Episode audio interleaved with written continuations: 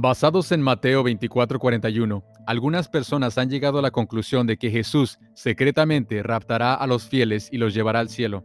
Vamos a leerlo. Dice, dos mujeres estarán moliendo en un molino, la una será tomada y la otra será dejada. Velad pues, porque no sabéis a qué hora ha de venir vuestro Señor. Una de las cosas que siempre necesitamos entender cuando leemos la Biblia es lo que conocemos como contexto que básicamente significa leer apropiadamente el capítulo o la historia para entender lo que el pasaje está tratando de decir.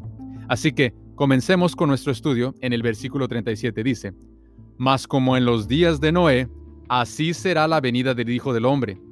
Aquí está la primera pista familia. El autor está haciendo una comparación entre los días de Noé y la venida de Cristo Jesús. Vamos a seguir leyendo porque como en los días antes del diluvio estaban comiendo y bebiendo, casándose y dándose en casamiento, hasta el día en que Noé entró en el arca, y no entendieron hasta que vino el diluvio, y nota, y los tomó a todos, así será también la venida del Hijo del Hombre.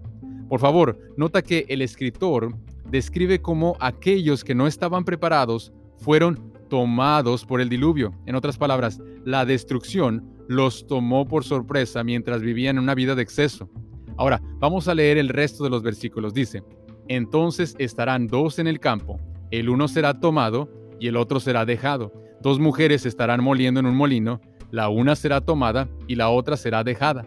Velad pues, porque no sabéis a qué hora ha de venir vuestro Señor. Familia, no hay manera de perderse aquí. Esto no es un rapto secreto, sino más bien el contexto nos dice que aquellos que no estén preparados serán tomados por la destrucción en la misma manera que aquellos que vivieron antes del diluvio. Y aquellos que sean dejados serán aquellos que como Noé y su familia fueron preservados o dejados vivos en medio de la destrucción. Velad entonces familia, porque no sabemos el día que el Señor vendrá. Dios les bendiga.